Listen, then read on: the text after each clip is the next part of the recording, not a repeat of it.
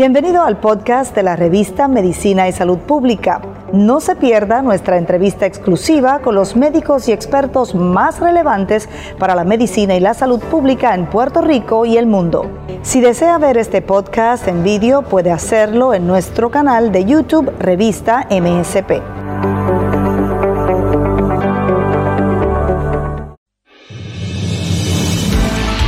El cáncer de mama es una enfermedad muy común en Puerto Rico el 11% de la población tiene ancestros taínos y africanos. Es por esta influencia genética que hay mayor predisposición de las féminas a desarrollar el tumor. Más adelante los detalles. Investigadores puertorriqueños suman esfuerzos para conocer más acerca del desarrollo del cáncer de mama. En especial, ahora se enfocan sobre temas que se relacionan a metástasis y además de eso, el descubrimiento de nuevos marcadores del cáncer. Todo esto y mucho más forma parte del contenido en MSP AM Edición Diaria. Soy Gisela Arellano y continuamos con usted. CDC flexibiliza el uso de mascarillas en Estados Unidos. Un estudio demuestra deficiencias de nutrición en alto por ciento de pacientes obesos antes de la operación bariátrica. Comienza ya la vacunación en Cuba en contra del COVID-19. Mi nombre es Luis Penchi y esto es MSP Edición Diaria.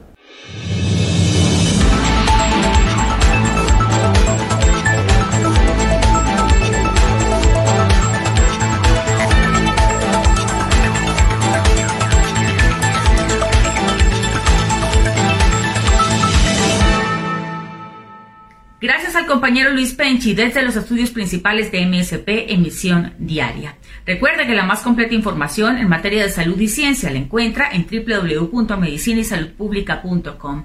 En Facebook estamos como revista Medicina y Salud Pública y en Instagram como revista MSP. En el cáncer de mama, las células malignas se multiplican sin control. Sin duda, de los más comunes son el carcinoma ductal infiltrante y el carcinoma lobulillar infiltrante, y hay otros tipos de cáncer menos comunes. Las mujeres de la isla de Puerto Rico tienen antecedentes africanos y están más propensas a padecer el tumor. En el siguiente interesante video le contamos un poco más acerca de esta patología. Cáncer de seno en puertorriqueñas. El cáncer de mama es una enfermedad en la cual las células de la mama se multiplican sin control. Existen distintos tipos de cáncer de mama. Este varía dependiendo de qué células de la mama se vuelven cancerosas. Tipos comunes de cáncer de mama.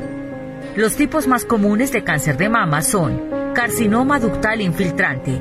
Las células cancerosas se multiplican fuera de los conductos e invaden otras partes del tejido mamario. Estas células cancerosas invasoras también pueden diseminarse o formar metástasis en otras partes del cuerpo. Carcinoma lobulillar infiltrante. Las células cancerosas se diseminan de los lobulillos a los tejidos mamarios cercanos. Estas células cancerosas invasoras también pueden diseminarse a otras partes del cuerpo. Existen otros tipos de cáncer de mama menos comunes, como lo es la enfermedad de Paget, el cáncer de mama medular, el cáncer de mama mucinoso y el cáncer de mama inflamatorio. En Puerto Rico, el cáncer de seno está influenciado por genes taína y africanos. La prevalencia de esta patología se puede visualizar tanto en familias con un historial de cáncer de seno como en aquellas que no poseen la influencia genética que predispone a las féminas al desarrollo del tumor. El 11% de la población en Puerto Rico tiene genes de ancestros taínos, por lo tanto, se ve la protección de la genética indígena sobre las mujeres puertorriqueñas. Las mujeres de la isla tienen más antecedentes africanos y más riesgo de tener un cáncer más agresivo triple negativo, lo que quiere decir que el tratamiento puede llegar a ser más complejo. En un movimiento que ha sorprendido a observadores en Estados Unidos y para devolver a la nación la vida prepandémica, los Centros para el Control y la Prevención de Enfermedades en Estados Unidos han flexibilizado en las últimas horas la guía para el uso de mascarillas para las personas vacunadas contra el COVID-19. Las nuevas guías permiten ahora el no usar mascarillas en interiores de manera segura en varios lugares. La nueva guía, sin embargo, aún exige el uso de mascarillas en entornos interiores abarrotados como autobuses, aviones, hospitales, prisiones y refugios para personas sin hogar. Pero la nueva guía ayuda a despejar el camino para reabrir lugares de trabajo, escuelas y otros centros. Incluso elimina la necesidad de usar mascarillas o distanciamiento social, para los que están totalmente vacunados. Los CDC no recomendarán que las personas completamente vacunadas tengan que usar mascarillas al aire libre. El anuncio se produce cuando la CDC y la administración del presidente Joe Biden han enfrentado presiones para aliviar las restricciones sobre las personas completamente vacunadas, porque se espera una especie de normalización gradual en la economía de Estados Unidos. La doctora Rochelle Walensky, directora de los CDC, anunció la nueva guía en una sesión informativa a la Casa Blanca dijo que el cambio tan esperado se debe a que millones de personas se vacunaron y que se basa en la ciencia más reciente sobre qué tan bien funciona la dosis. La nueva guía llega cuando la campaña de vacunación en Estados Unidos ya está dando resultados. Los casos de virus en la nación están en su tasa más baja desde septiembre. Las muertes están en un punto más bajo desde abril y la tasa de positividad de la prueba está en el punto más bajo desde que comenzó la pandemia. Esto es MSP Edición Diaria.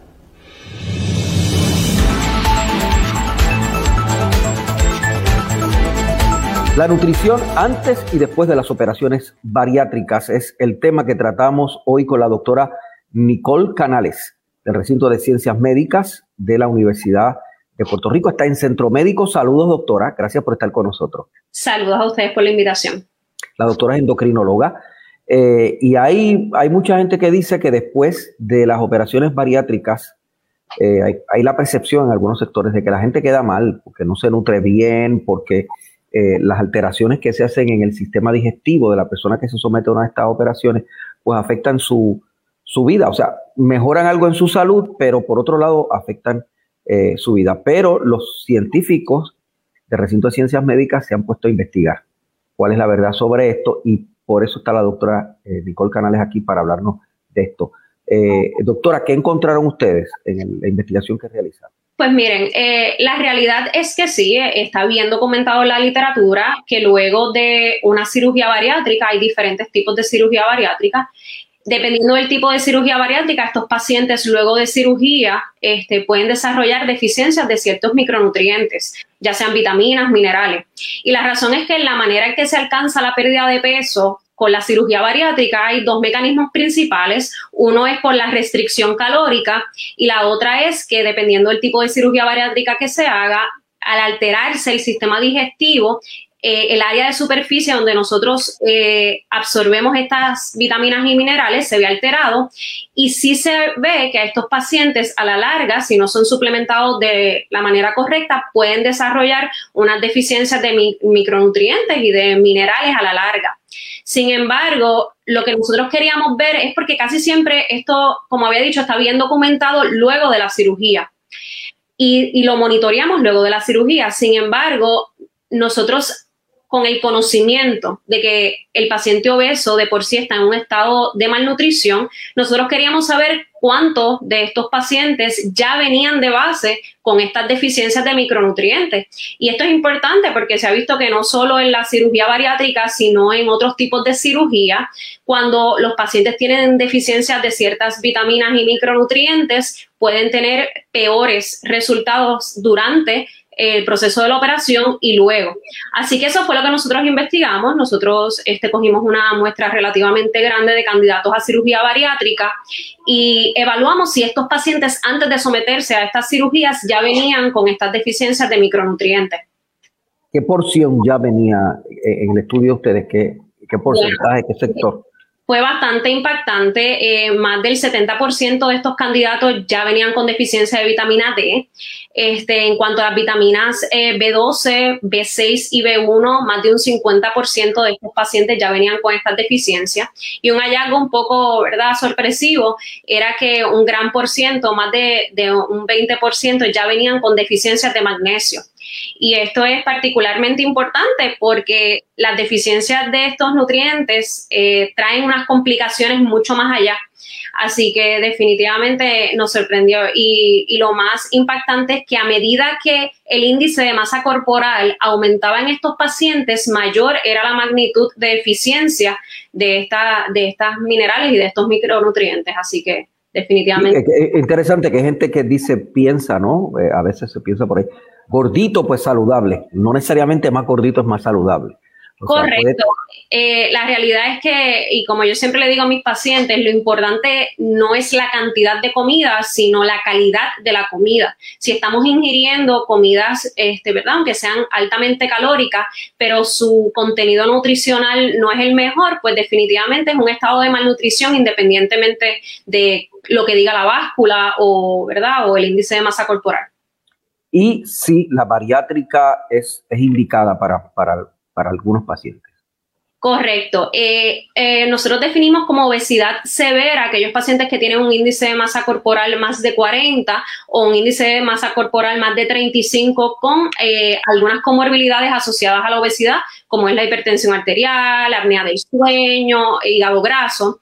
Y estos pacientes son particularmente candidatos para cirugía bariátrica porque se ha visto que en pacientes con obesidad severa, ellos alcanzan de un 10 a un 15% de beneficio con dieta, ejercicio y farmacoterapia, que siempre es la primera línea de acción para atacar la obesidad, pero que no en esta, en esta población en particular, la cirugía bariátrica provee una pérdida de peso sostenida. ¿verdad? Este, por mucho tiempo, siempre y cuando se sigan las recomendaciones del cirujano, ¿verdad? Y de los endocrinólogos luego de la operación. Y después de la operación de cirugía bariátrica, eh, entonces hay que cuidar todavía más la nutrición. Correcto. Muchos de los pacientes entran a este tipo de cirugía con la percepción de que se operan y ya, ya se acabó el proceso. Al contrario, es un proceso multidisciplinario donde entran en juego nutricionistas, fisiatras, psicólogos, cirujanos, endocrinólogos y definitivamente nutricionistas que son, ¿verdad?, los que nos dan la mano en este proceso. Así que no tanto después de la cirugía, sino desde antes, cuando estamos preparando al paciente para cirugía, estos, estos servicios se encargan de, de seguir al paciente y de darle recomendaciones. Así que estos pacientes tienen que seguir una dieta antes de la cirugía, pero lo más importante después de la cirugía para evitar complicaciones después de la cirugía. Eh, ¿Tenemos alguna estadística de cuántos pacientes en Puerto Rico se someten a cirugía bariátrica? Porque a veces uno se queda con la impresión de que son pocos, ¿verdad? de pues que es, es una minoría exigua pues no tenemos estadísticas que digan, ¿verdad?, eh, que cubra todo Puerto Rico. Sí, realmente lo que sí sabemos es que en su mayoría, aunque, aunque ahora mismo la última data del 2015 este, demostró que aproximadamente el 30% de la población general puertorriqueña es obesa. Eh, es, muy, es bastante limitado el, el, número de pacientes que buscan la cirugía y sí hemos visto que aunque el índice de masa corporal es mucho mayor, el número, en hombres son las mujeres las que buscan más este tipo de cirugía. Así que quizás ahora mismo eh, reciente no tenemos unos datos de todo, ¿verdad? De todos los centros de Puerto Rico, pero sí no alcanza el 30% de la población que probablemente hay muchos más pacientes que son candidatos a este tipo de cirugías y que se beneficiarían de ella, pero sin embargo no la solicitan. Y la razón para tener una operación bariátrica no es una razón estética esencialmente es, otra cosa. No, esto nosotros le llamamos a la cirugía bariátrica cirugía metabólica, ¿verdad? Porque se ha visto que el beneficio no tan solo es en el peso, aunque sabemos que eso es una parte bien importante de, de nuestro estado de ánimo y nuestro estado de salud, sino que esta cirugía incluso revierten, pueden revertir complicaciones asociadas a la obesidad. O sea, nosotros tenemos muchos pacientes que después de que son operados eh, ya este, ya no tienen su diagnóstico de diabetes o la cantidad de medicamentos que toman para la diabetes eh, disminuye significativamente. Lo mismo con la hipertensión arterial. Hay pacientes que se curan de su apnea del sueño. Así que más allá que la pérdida de, peso, los beneficios metabólicos son bien importantes. Y, y esto también se ha demostrado en estudios que los beneficios metabólicos se ven desde las primeras horas después de la cirugía, que todavía el paciente no ha empezado a perder peso. Así que sí hay un componente hormonal. Eh, de, unas hormonas que nosotros producimos en el, en el intestino, eh, que se ha visto que tienen muchos beneficios metabólicos. El hecho de que haya una relativa mala nutrición en pacientes obesos candidatos a la bariátrica, ¿se resuelve fácil o esto es un ejercicio muy difícil? Esto es un ejercicio muy difícil. No tan solo los pacientes que se vayan a someter a, bariátrica, sino todos los pacientes obesos. Y la realidad es que nosotros cuando evaluamos a un paciente con obesidad, es bien importante individualizar eh, no todos los pacientes son obesos por las mismas razones. Hay factores sociales, hay factores emocionales, hay factores culturales. Hay, todos los pacientes eh, tienen que ser evaluados individualmente y por lo mismo, por eso es que los estudios dicen que no hay una dieta que sea la dieta mejor para que el paciente baje de peso, sino que es la que mejor le vaya a ese paciente con sus condiciones, su, eh, situación social, económica. Así que definitivamente esto no es para nada fácil. Manejar la obesidad es uno de los retos más grandes para los endocrinólogos. Y, pero yo siento que con los años, poquito a poco, eh, se ha llevado a cabo una concientización y definitivamente es algo que, aunque todavía nos falta mucho, sí hemos alcanzado mucho eh, de conocimiento de cómo ayudar a nuestros pacientes. porque hay hasta estereotipos, hay gente que dice, no, los hombres puertorriqueños son bajitos y gorditos, no hay manera. incluso, eh, ¿verdad? Eh, para nosotros los puertorriqueños es particularmente retante ayudar a nuestros pacientes a bajar de peso porque venimos de una cultura donde si no nos comemos todo lo que hay en el plato, ¿verdad? Nuestras abuelitas se enojan. Así que venimos de la cultura donde decimos que la mujer puertorriqueña tiene que tener algunas características corporales, así que si empiezas a rebajar, entonces le dicen ya no te ves tan linda, Así que sí, hay un reto específicamente en nuestra cultura y es un reto este, para nosotros los médicos y para los pacientes, pero lo más importante que tienen que saber los pacientes es que más allá de lo que, de lo que le diga, ¿verdad? Su vecino o los demás, lo más importante es la salud, no tan solo cómo te veas, sino que tú estés en tu estado saludable, que tú te sientas bien con energía y que la comida que estés comiendo sea de calidad. Eso es lo más importante. Gracias, doctora Nicole Canales endocrinóloga especialista del recinto de ciencias médicas de la Universidad de Puerto Rico. Correcto, estamos a la orden. Muchas gracias por la invitación. Cubrimos la ciencia porque la ciencia es noticia. Científicos puertorriqueños investigan el desarrollo de un cáncer muy agresivo de mama letal en la isla. Con los detalles aquí está Gisef Arellano.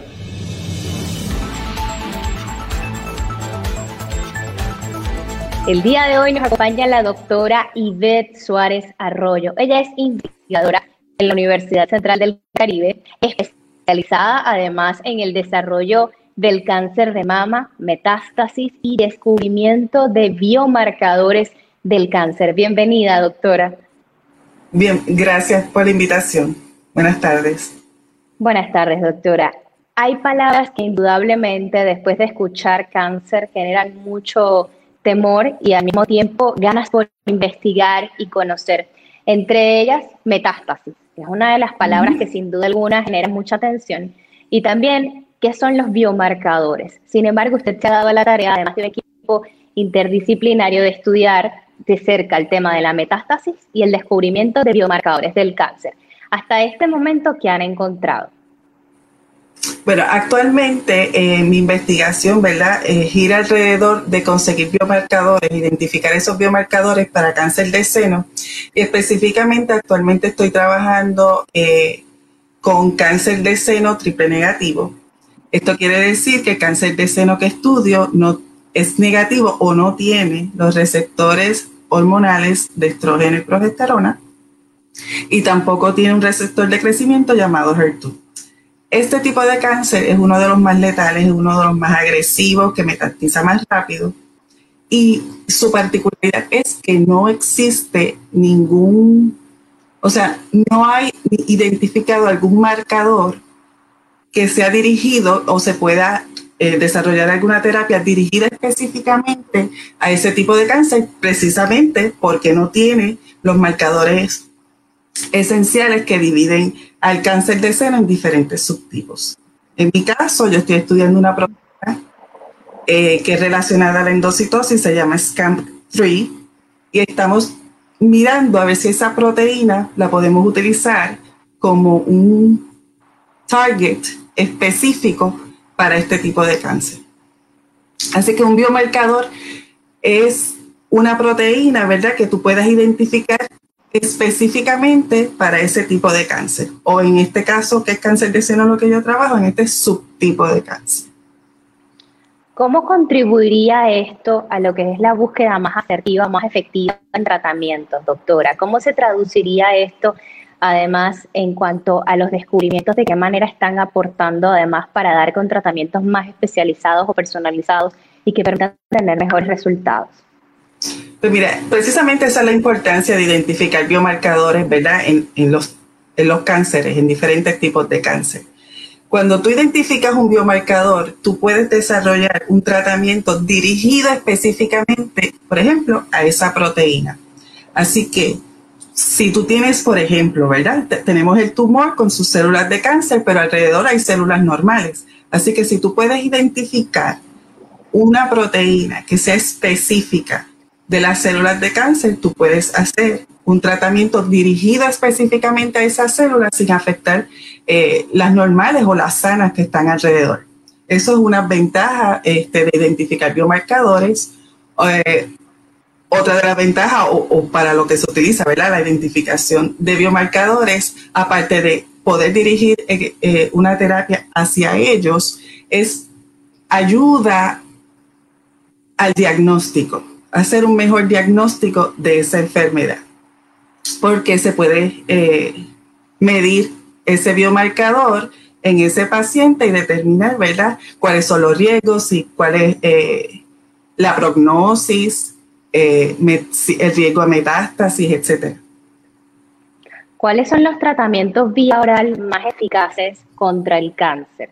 Ya se sabe de alguna manera que los más usados son cisplatino, doxorubicina, placitaxel y fluoracilo. Sin embargo, ¿cuáles son los tratamientos vía oral más eficaces, doctora, hasta este momento? Bueno, esos medicamentos que mencionaste siguen siendo utilizados de primera línea eh, de tratamiento en pacientes de cáncer, pero existen muchísimos otros. Esos eh, tratamientos ya llevan, no sé, más de 10, 20 años utilizándose para, para cáncer, pero ahora mismo eh, se han desarrollado muchas terapias. Y entre ellas, por ejemplo, están las terapias dirigidas al sistema inmunológico o las inmunoterapias. Eh, las terapias que son dirigidas o específicas a una proteína para movernos a lo que se llamaría la medicina eh, individual, ¿verdad? si yo hago un profile genético tuyo y yo puedo identificar cuáles son esos genes que están eh, modificados y serían los causantes de ese cáncer, pues entonces yo puedo desarrollar una terapia para ti. Así que basado en estas en estos deseos, ¿verdad? Pues eso sería el, el, gold standard, hacer esto. O sea, los investigadores nos estamos dirigiendo entonces a identificar esos biomarcadores y ya hay muchas terapias que están dirigidas específicamente a ciertas proteínas que son características de ciertos, ciertos cánceres. Así que un tratamiento más eficaz contra cualquier tipo de cáncer va a ser esa terapia que sea dirigida a ese marcador. Y, y hay muchísimas están desarrollando actualmente.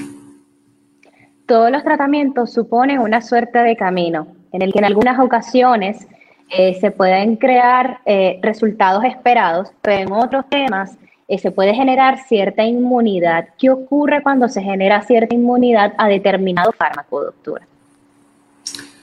Bueno, tal vez te estás refiriendo al desarrollo de resistencia a las terapias, que es bien común en pacientes con cáncer, lamentablemente, y es eh, lo que mantiene a nosotros los investigadores tratando de buscar otras alternativas, ¿verdad? Identificar proteínas, biomarcadores, cualquier cosa que nos diga, bueno, vamos a desarrollar un, buen tratamiento para evitar lo que lamentablemente la mayoría de los pacientes con cáncer eh,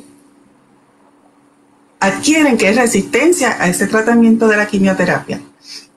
Así que un paciente puede desarrollar eh, resistencia a una terapia de dos formas. Puede ser intrínsecamente, o sea que su organismo pues ya eh, es resistente a esa terapia. Otra es que la exposición a esa terapia eventualmente ese paciente cree resistencia lo que se ha movido ahora la medicina es hacer una eh, combinación de tratamientos para tratar de sobrellevar esa, esa resistencia que ha creado el paciente y poder sensibilizar otra vez esas células a un nuevo tratamiento.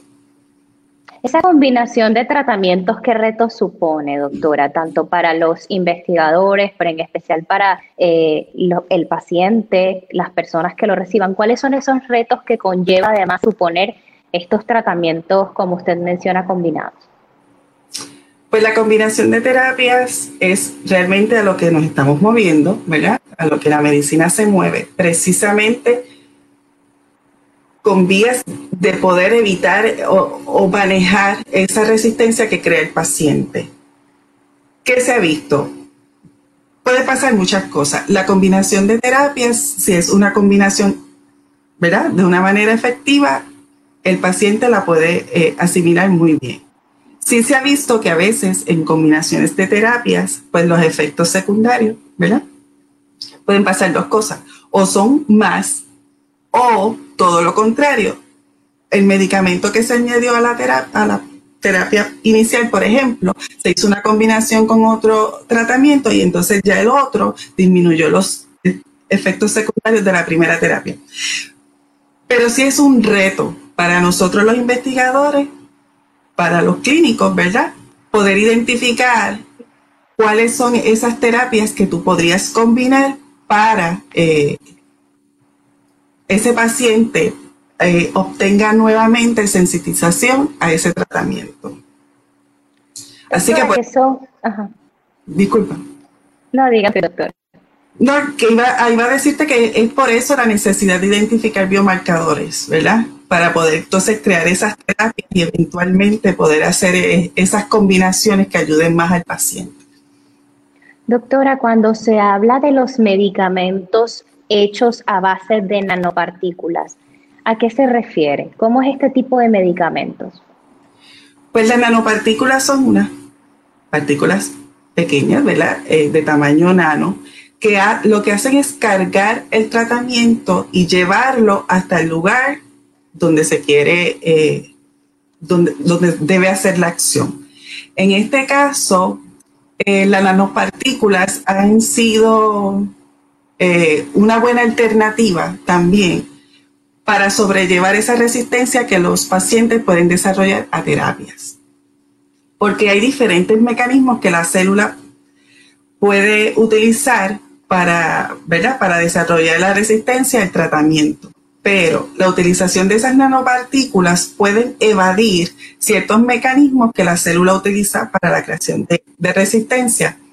Actualmente hay eh, varias eh, clinical trials, ¿verdad? Utilizando ciertas drogas que son llevadas a través de nanopartículas para ver entonces, eh, por ejemplo, hay un clinical trial actualmente donde el estudio indica utilizar una nanopartícula que entonces mueva el tratamiento para personas con cáncer colorectal y así evitar los efectos, reducir más bien los efectos secundarios que ese paciente normalmente tiene cuando es tratado con esa droga. Ahora mismo también hay otro clinical trial donde están haciendo una combinación de tres tratamientos para las personas, eh, las mujeres con cáncer de seno metastático y también en una nanopartícula para tratar de hacer el tratamiento más eficiente. Estos podrían ser los nuevos, los nuevos tratamientos o la nueva terapia del futuro, doctora. Claro. La realidad es que se están buscando todos los mecanismos, ¿verdad?, que no sean posibles para tratar de erradicar esta terrible enfermedad eh, que es el cáncer y que nos afecta a todos. Eh, y una de estas, de estas modalidades sí tiene que ser que, el tratamiento sea dirigido, que sea más efectivo. Y el uso de nanopartículas es un excelente método para lograr eso, para tratar eh, de que ese medicamento haga su trabajo donde tiene que hacer su trabajo, sin afectar el resto de las células que están buenas alrededor de esas células cancerígenas. Doctora, al momento de realizar esta investigación, y en especial usted que menciona que está especializada en el tema del cáncer de, mama, este tipo de cáncer, eh, ¿a cuántas mujeres puertorriqueñas afecta? Bueno, el cáncer de seno es la primera causa eh, de muerte en las mujeres puertorriqueñas, así que eh, nuestra población es grandemente afectada por el cáncer de seno, el cáncer de mama, ¿verdad? así que no solamente yo, pero sino muchos investigadores en Puerto Rico trabajan, eh, hacen investigación acerca del cáncer de seno. Y es precisamente por eso, porque es eh, la enfermedad que más afecta a nosotras las puertorriqueñas. Claro, y no quiero dejar afuera a los hombres, porque también, ¿verdad? Los hombres padecen de, de cáncer de mama, aunque obviamente en Puerto Rico, aunque no haya las estadísticas, se presume que si es la misma estadística que en los Estados Unidos, debe ser eh, alrededor de menos de un, 1%. Pero de todas maneras, nuestro interés precisamente es esto, eh, tratar de erradicar esta terrible enfermedad o por lo menos identificar algún, eventualmente algún tratamiento que pueda eh, darle una mejor calidad de vida a estos